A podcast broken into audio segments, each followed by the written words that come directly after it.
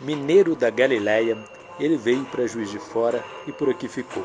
Estudou, trabalhou e ainda trabalha. Cinéfilo e um leitor contumaz, sua maior preocupação hoje é com o dia em que os jornais impressos deixarão de chegar na sua casa todas as manhãs. Converso hoje com o meu amigo jornalista Ailton Alves. Nesse bate-papo, ele vai falar do período que ele viveu o jornalismo em Juiz de Fora e o que aconteceu para a gente chegar nos dias atuais, com a liberdade de imprensa ameaçada e um governo que flerta com o totalitarismo todos os dias. Eu sou Ricardo Miranda e este é o Gente de Casa, um podcast da Casa do Jornalista. Seja bem-vindo. Você é de uma geração à frente da minha, mas você você pegou os desdobramentos de 64 já já para o final da década de 70 e dos anos 80, que a fase da abertura lá. Aí assim, você imaginava no nosso campo de jornalismo que depois de tanto tempo a gente estava hoje lutando, estaria hoje, estaríamos hoje, né? Lutando por conta de liberdade de expressão, né? De você ver ataques diretos a jornalistas, jornais. É, é, era uma coisa inimaginável, né? Totalmente, cara, totalmente. Eu lembro quando é, estudava, eu entrei na universidade em plenas diretas já, né, em 84. E eu lembro perfeitamente o dia que a emenda não passou e a, a, juntou a, a tristeza né, dela não ter passado ela foi atenuada porque a gente sabia que era o último capítulo da ditadura, né? Mesmo naquela derrota, é, que foi uma derrota, né? A derrota do Congresso, a gente sabia que eram os sucessores do, do, da ditadura. Que em 79 já tinha começado a abertura, né? Mas aí em 84 foi a, a, a paz de cal. A gente sabia que aí depois o Tancredo ia ia fazer o acordo e a gente ia, ia partir para um, um, fim da ditadura e para um tempo é, de, de, de, de, mudança, de liberdade e tal, porque a gente brindou a nova república, né? Quando o, o Tancredo na, naquele 14 de março lá foi dormir, a gente brindou a nova república, acordou com o Sarney, né? Mas a gente tinha, assim, tinha, tinha totalmente é, é, é, os mais velhos comemoravam como fim mesmo da, da, do, tempo das trevas. É, o Collor, o Collor deu algum medo, Ricardo. O Collor, quando o Collor ganhou do Lula, e o, e o Lula representava a continuidade daquele tempo de liberdade, deu um certo medo. Quando o Collor ganhou, e ele imediatamente, acho que seis meses depois, ele invadiu a Folha de São Paulo, né? Deu um certo medo, mas logo é, é, atenuado, logo afastado. Mas o que a gente está vendo hoje em dia é, é, é, um retrocesso que vai além de 64, né? É um retrocesso tenentista até, né? E, e, e, o problema é, voltando aí no que você falou do, da abertura em 80, ali a gente tinha a, a, esses movimentos de vanguarda, a gente tinha construído um caminho que, o, você bem lembrou, o Collor lá na frente sinaliza uma questão, é, um, um direcionamento contrário e ele é atropelado em seguida por outros fatores e tal, mas na nossa área de, da liberdade de expressão, da consolidação do jornalismo como a gente é, viveu nos últimos anos, então ele é atropelado com isso. Ninguém colocava guiso e a gente, as preocupações nossas nos últimos anos era é, o, que, o que se daria em relação à questão da, da, da, da, da era dessas modernidades tecnológicas. Agora a gente discutia como vamos lidar nas mídias sociais. Aí de repente a gente volta no básico, né? A gente é atacado uma, uma jornalista ela emite a opinião dela e ela é atacado no, no, numa agressividade misógina isso você imaginando depois de tudo que a gente passou é, é de fato é, a palavra é essa é um retrocesso né? é lamentável que a gente esteja hoje comemorando o dia do jornalista é, com esses receios com esses medos é, porque é, na verdade não é, não é, é um ataque do, do, presidente, né? Não é o ataque do, é, é dele, mas não é só dele, né? Porque eu, eu citei a invasão da, da Folha de São Paulo pelo Collor, né? Seis meses depois que ele tomou posse. É, até o Cláudio Humberto, que era o, o assessor de imprensa dele, né, o secretário de comunicação dele, foi contra, né? Hoje você tem uma, um ataque é, é, institucionalizado, né? É a família, sabe? É, é, é, é os puxa-sacos, né? É, é o, o, Porque o Brasil, na verdade, ele saiu do armário, né, Ricardo?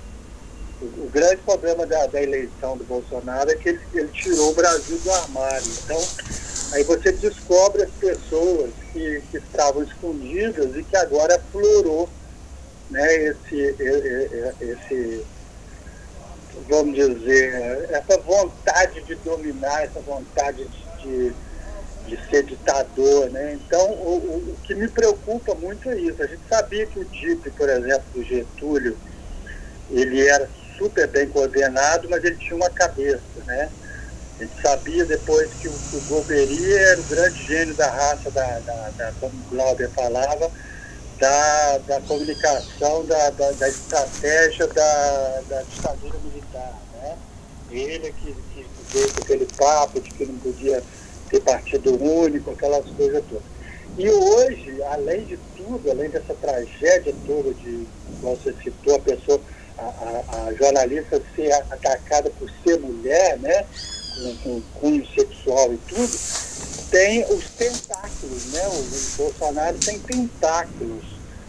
É, o bolsonarismo, ele, ele, vive de, de, disseminar porque ele tem disseminadores. Né? Você só dissemina ódio, você só dissemina fake news se tiver uma rede muito boa. Né? E é isso que é o, que é o ponto mais assustador. Né?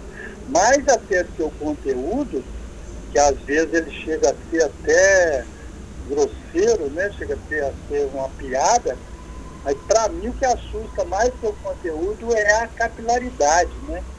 Como é que há essa rede que, que, que o filho do Bolsonaro fala uma, uma, uma, um absurdo qualquer e isso é replicado por um fascista de Maringá, por um fascista de Vitória, sabe? Isso é muito assustador. É lógico, o DIP e o Goberi não tinha como essa capilaridade toda. Mas mesmo assim é muito assustador. É, e, e é isso, Ailton. Eu acho que diferente daquilo, até uma, é, é, daquele momento do, dos anos 80 e antes, é, hoje você tem é, uma facilidade maior com, com o advento dessas novas tecnologias, você tem uma, uma capacidade maior de disseminação. E e você criou grandes núcleos urbanos, grandes regiões, e que isso aflora de uma forma muito grande. É, é essa o ex-presidente Lula numa entrevista ele cunhou um termo, ele conversava com o El País, ele cunhou um termo, ele fala que o, Bol, o Bolsonaro ele deu cidadania a, a essa turma que você fala que estava no armário, ele, ele trouxe esse pessoal deu cidadania a eles, que é um povo extremado, que a gente podia até imaginar que existia, mas talvez não na proporção que se revelou. Mas enfim, mas o que, o que se coloca agora para a gente é que esses, esse afronto à liberdade de expressão, à, manifestação das ideias, ele até no interior ele encontra é, é ecos, né? E a gente que faz jornalismo no, no, a gente está numa cidade médio porte, numa região do sudeste, enfim, mas o combate tem que se dar em todo lugar, né? Então, assim, isso, isso muda muito o panorama do jornalismo hoje. Como é que você vê isso assim? Nós, jornalismo, período Itamar até agora, mesmo com toda a confusão é, é, é, na reta final por conta do, do lavajatismo, é, que envolveu os governos da presidente Dilma e do Michel Temer em seguida, mas havia ainda, em termos de liberdade de expressão, alguma. Não havia um ataque frontal direto igual a gente começou. Então, assim, nós vivemos, um, podemos dizer, um período que a gente pensou que não, ia ser daqui para frente, não ia regredir. E agora, até aqui em Juiz de Fora, até em Barbacena, em Ubá, na região, nós vamos ter que, jornalistas, nós vamos ter que estar tá lidando com isso, né? com é, essa, esse pessoal que saiu do armário, essa cidadania fascista que, que de repente surgiu. Como é que lida com isso, né? É, a gente tem que ser darwiniano, né? O Darwin falava que, que o, quem sobrevive não é o mais forte, é o que melhor se adapta, né? Tenta é, é, contrapor. Mas como é que você vai, aí você fica pensando, como é que você vai contrapor quando o, o, o chefe do, do Serviço Nacional de Informações, o general Heleno, ele diz para André Sadi, no programa do André Sadi, que só se informa por WhatsApp. Isso é de uma dramaticidade, de uma, de uma, uma, uma falta de, de resposta. Como é que você vai responder isso? Como é que o, a pessoa responsável pela, pelo Serviço Nacional de Informações, o bem e o mal, né? para mim é execrável esse, o título que ganhou, né? a história do FMI. Mas para o bem e para o mal. Como é que uma pessoa é, é, admite isso, que só se informa pelo WhatsApp? Né? Então, eu, o que, que ele está querendo dizer? Que para a gente é, contrapor, a gente vai ter que também se informar só pelo WhatsApp? Né? Qual, qual que é o caminho? Né? Eu, eu confesso que eu fico completamente perdido. Que caminho que a gente vai usar né? Porque é igual você começou o papo falando das, das, antigas. Eu sou do tempo, né? Que a, a, a discussão toda era no jornal impresso. Era no que, no que estaria no dia seguinte o jornal impresso. Os jornais eram disputados, o jornal impresso era disputado no dia seguinte, porque era no dia seguinte que você tinha, tanto isso na minha vida sindical quanto na minha vida é, política, na minha militância política, estudantil ou sindical, o que determinava o seu poder de reação era o jornalismo impresso. Né? Era a força do jornal no dia seguinte. Né? Agora, hoje, quando você tem todos, todas as maneiras possíveis de se formar e se desinformar, todas as maneiras possíveis de contra-atacar ou deixar passar, né? Porque há, esse, há essa, essa vertente também, né? Muita gente fala que a, a, melhor tática de você contra-atacar a informação errada é você não, não, não contestá-la, né? Porque cada vez que você contesta, mais, mais é, bolha ela ganha, né? Mais ela sobe. Então, eu, eu, eu, eu, eu confesso que é uma coisa que que ainda tem que, tem que. Você tem que sentar muito, conversar muito e, e ouvir muitas ideias. Eu, eu não sei como te responder essa pergunta objetivamente. É, você tocou na questão das bolhas. É, o WhatsApp é, das mídias sociais no Brasil, é, por sinal, é o que o, o brasileiro mais usa, é, por conta da, da facilidade é, mas também é mais propícia à, à formação das, chama, das bolhas, como você disse, e que reforça sempre um ponto de vista, o que é triste. Por outro lado, se evidencia a necessidade de jornalismo de qualidade, né? A gente tem que ter o, o pessoal tem que estar tá trabalhando, tem que estar tá interessado, tem que estar tá buscando e tentar se impor. E é exatamente isso que você falou, também não cair no jogo, né? No jogo da, da, da contestação, porque é, assim eu, eu não gosto da ideia de me aventurar em alguns tipos de debate com esse pessoal, porque eles têm uma, uma estratégia montada de, de argumentos argumentos deslocados.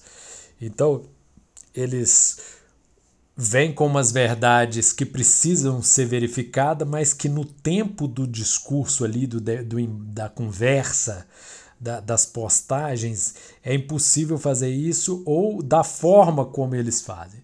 Então, eles falam: "Ah, esse o tratamento com cloroquina lá na, no determinado estado salvou dois, três. Então, assim, você não pode de pronto falar que não salvou se você que tem preocupação com a informação não for lá e, e analisar. E eles tomam isso como verdade e vai jogando. Então, de fato, vai criando um ambiente de, de, de, de loucura, de insanidade e, de, e de desestabilizar o, qualquer discurso minimamente coerente que tem algum respaldo.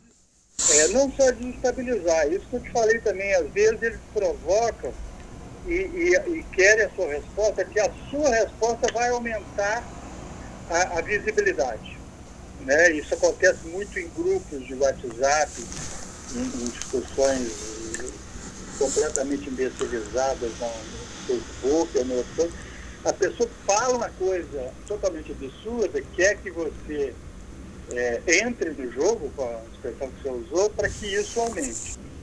Quanto mais você tem de, de fake news, de, de, de comunicação mal feita, menos você tem de jornalismo de qualidade. E, e, e, eu falo isso na sua vida cotidiana. Se você mandar uma, uma um recado para um grupo de amigos falando que escreveu uma matéria no, no jornal da sua cidade, um artigo no jornal da sua cidade, eles vão querer saber e não vão querer saber. Se você falar que, que, tem alguma coisa que você postou no WhatsApp, no grupo do WhatsApp, xingando a mãe do fulano de tal, eles vão querer saber.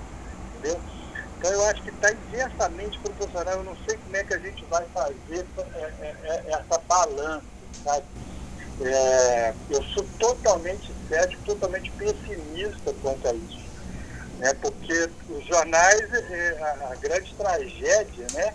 é a, a síndrome do, do, do, jornal único. Né? As cidades estão caminhando para isso. Né?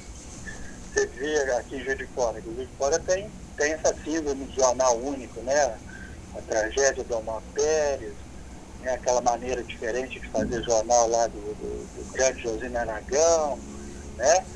Então você você pega a, a, a, diminuição do, do, jornalismo de qualidade, ele é inversamente proporcional à, proliferação da, da, eh, da, das, das, fake news e das outras mídias. Né? É, uma outra coisa que eu não sei como é que nós vamos é, dar conta disso.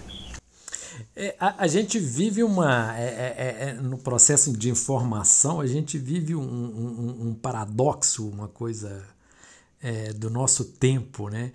As principais empresas do mundo é, listadas como as mais lucrativas pela, pelas revistas que gostam desse tipo de ranking, como a Forbes é, as empresas de comunicação, como o, o, o, Google, o Facebook, que divulgam, elas lideram. E ao mesmo tempo a comunicação cá na ponta, ela se tornou um, um, um negócio complexo do ponto de vista de rentabilidade, o que afasta é, investidores. Então criou-se de fato um, um problema. E, e, justamente no momento que essas plataformas aí, é, elas estão divulgando muita coisa, que a gente não pode nem falar que é informação, né? mas se divulga muita coisa. Em tese, teríamos bons canais para se divulgar algo melhor, mas como você disse, é, é, é desalentador olhar o que se circula nisso. E eu faço, eu faço um exercício já há algum tempo, diariamente, que é entrar nos sites de notícias e, e lá, invariavelmente, eles, eles possuem uma, uma coluna das notícias mais lidas do dia. E é assustador isso, o, o, o, tipo assim, as pessoas que, que se atêm a algum tipo de preocupação por informação que vão nesses veículos, o que, que eles estão lá procurando, o que, que é o top o, ranking, o ranqueamento lá das notícias, o que, que é mais importante. De fato, é uma questão preocupante assim, o que, que as pessoas estão indo lá procurando. Eu acho que invariavelmente eles procuram uma coisa e, e para sorte nossa, podem ler algo mais interessante. Mas eles, eles a, a, o nível de procura por assuntos que não tem nenhuma relevância com o que está acontecendo no, no, no, país, ou no município, ou no estado, é uma coisa absurda. E, é, e nós estamos tratando de gente que consome notícia. Né? É, isso aconteceu comigo. Um, um caso, é, é um exemplo. Né? Eu assino a Folha de São Paulo desde 84, exatamente na, na época das diretas, né? quando a, a Folha, é, todo mundo sabe disso, por questões comerciais, né? não foi nem ideológico. O Jânio de Freitas avisou lá o frias para embarcar nos diretas e a folha se transformou no que é. Então eu assino a folha no papel desde esse ano, desde 84. E agora, já tem um ano, um ano e meio, que a folha vem me forçando a sair do papel, me forçando a assinar só no, no virtual, né, no, digital. Né? Já, seis meses para cá, eu cedi porque até questão financeira, né? Ah, o papel é três vezes mais do que a assinatura digital e o digital é a mesma coisa. Só que quando você entra, aí, aí estou citando esse exemplo para é, colaborar com o que você falou. Quando você entra no digital para ler, vem um tal que eu nunca tinha ouvido falar, o tal de F5, que é o, o, o, o vamos dizer, o em cima da hora da folha. Né? Isso, atualização e não traz absolutamente nada que preste. É, é, é Big Brother Brasil, sabe? É só é, essas coisas, desde o último capítulo da novela X, né? Ou então aquelas coisas mais absurdas, né? É, Doutor Jairim já bateu em 200 crianças, sabe? Umas coisas absurdas, que, que igual você falou, você bate lá no F5, são as mais procuradas, as mais lidas, desde que começou o dia. Né? Então, a, a, a, o jornal em papel virtual, que estão tá lá as análises, elas são, é, é, até pela própria empresa que a produz, elas são colocadas no segundo plano. A empresa que produz a, a informação de qualidade parece que está te empurrando. É, há um, há um movimento, é, é, é, é uma. A expressão é ruim mas é, é, a, é a ditadura do acesso, do clique. Né? Quanto mais eles. É, os, os, os estudiosos falam do view. Quanto mais pessoas verem sua página, aquilo vai te dar, entre outras, de prestígio, enfim, mas vai acabar comercialmente, você se torna melhor vendável. Então, aí você entra nesse jogo. É, é, é uma questão que o jornalista tem que pensar o, o, o, esse caça, caça clique, caça view, vale. Nós vamos entrar nesse jogo, nós não estaríamos também reforçando esse tipo de, de, de lixo que circula como informação nas redes sociais, porque eles nada mais é do que você dar uma, dar uma roupagem mais institucional desse tipo de coisa, de, de, de uma coisa sem nenhum sentido de, de publicação no jornal, mas que há um apelo por essa visualização. E aí a gente se entrega a, essa, a esse apelo. Então, isso, isso é, é, é, é, é ruim. E, e outra coisa que me chama atenção nesses momentos que a gente está vivendo é, é uma, uma certa alienação de parte da, da, da dos jornalistas em relação a, ao, ao que nós estamos vivendo no país e, e aos setores que eles trabalham. Então, assim, é, o jornalismo econômico e alguma coisa do jornalismo de, de esporte, que no Brasil se resume muito em, em, em futebol, é, o comportamento do, do, do, dos nossos companheiros, coisas assim, como se nada tivesse acontecido.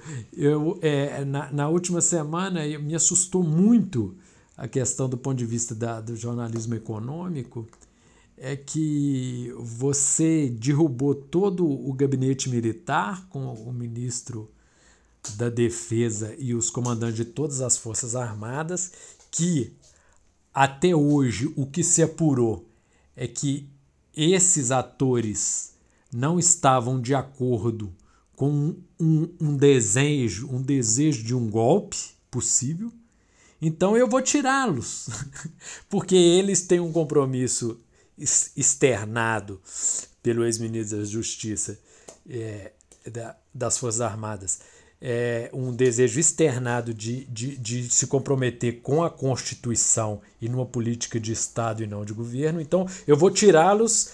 Se eu estou tirando, se isso me incomoda, eu vou colocar o outro que é o caminho do golpe. E aí, o, o, no mesmo dia, houve até um certo fanismo mais à noite, porque a Bolsa de Valores, o dólar a, a, a, que estava em constante alta, deu estabilizou, deu uma queda, a Bolsa foi bem é, é uma coisa maluca, porque nós estamos perto de ter, assim, tivemos um desenho de um golpe de Estado, uma coisa de uma republiqueta qualquer da América Latina, e nós um, podemos estão flertando com uma coisa dessa e aí e, e, o jornalismo econômico segue o, a Faria Lima, né? Bom, que beleza, tá tudo ótimo. Não é assim. É, tanto que a, a vacina não é para salvar a pessoa, né? A vacina é para as pessoas voltarem a trabalhar, né? É, salvar a economia. Nós... Salvar a economia, né? É, não é, é a Maria vai, vai salvar, não, é porque vai voltar a trabalhar. Ontem mesmo, a posse do ministro da Justiça, ele falou com todas as letras que a Polícia Federal vai garantir o ir e vir da população, né? que todo mundo tem que trabalhar, né? porque vai garantir o ir e vir, né? que é um estádio de sítio ao contrário, né? é um lockdown ao contrário, ou seja, você vai obrigar as pessoas a trabalhar, você vai tirá-las de dentro da, de casa né? e colocá-las para trabalhar, mas, mas não existe, é, é, é, voltando ao princípio que você está falando, eu acho que falta também um pouco de perspectiva histórica, sabe? A, a, os jornalistas, em algum momento, e eu me incluo nisso, né? nós nos incluímos, apesar de ser de uma outra geração, mas em, em algum momento nós perdemos a, a, capacidade de fazer a perspectiva histórica das coisas, sabe?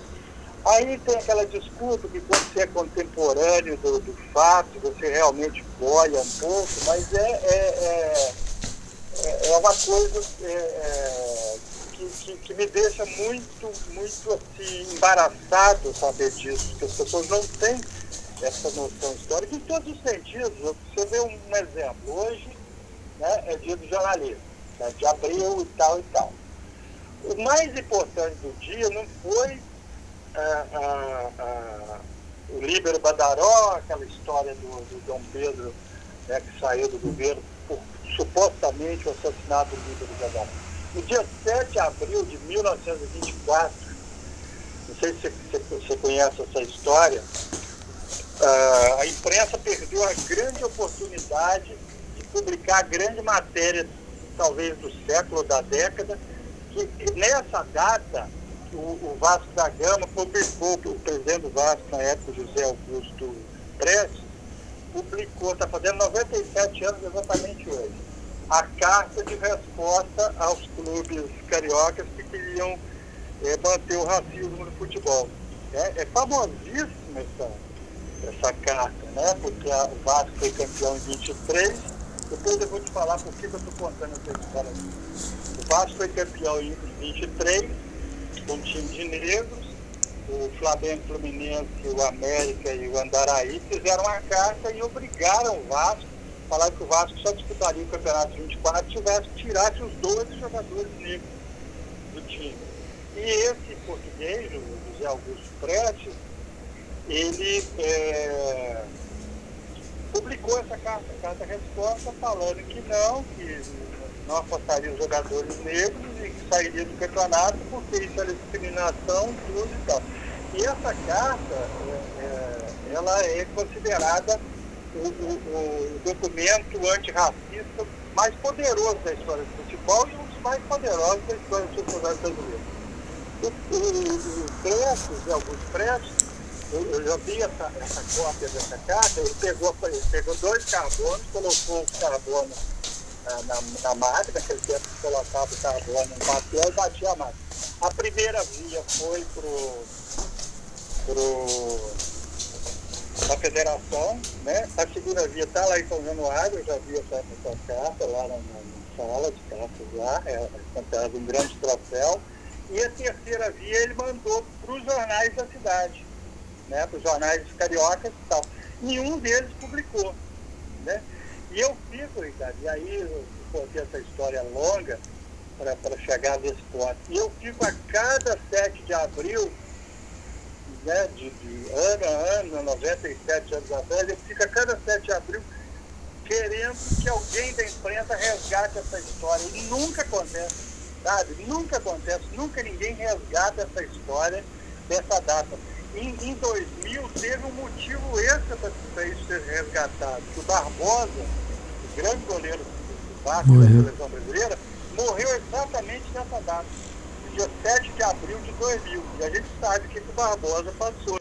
Sim, esse ano, é, esse ano, se ele tivesse vivo, era o centenário, né? Centenário. Então, quer dizer, o, o, o, o Barbosa morreu no mesmo dia da caça, sabe?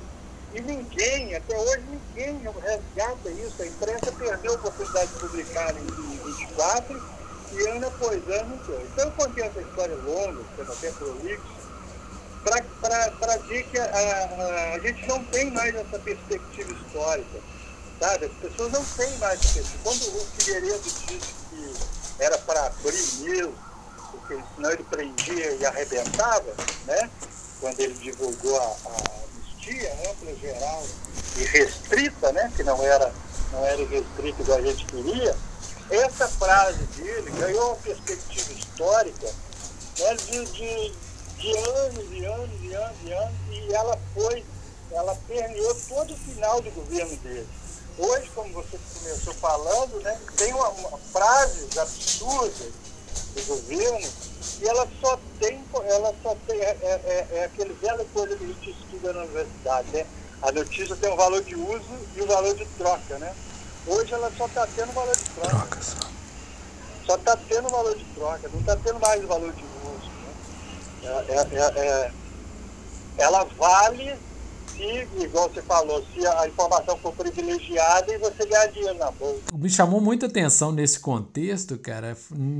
O presidente é, me faz uma, uma live, porque hoje antes tinham entrevistas, tinham um, um, enfrentamento dos jornalistas, etc. Aí aos poucos eles foram minando isso, né? Acho que você pegou isso, eu peguei uma época, o tal dos cercadinhos, né? Aí bota um cercadinho, bota o celular e o cara passa, se ele quiser parar, para, não tem mais essa coisa. A política foi aos poucos os nossos líderes eleitos democraticamente, mas Aí foi nos excluindo dentro do cercadinho, a imprensa, e hoje é a, a live. Em relação a essa questão, cara, o presidente faz uma live e fala que ele não tem culpa do país hoje não ter vacina. E a gente, isso é muito grave, porque isso existe uma pessoa no Brasil que tem culpa, e é ele.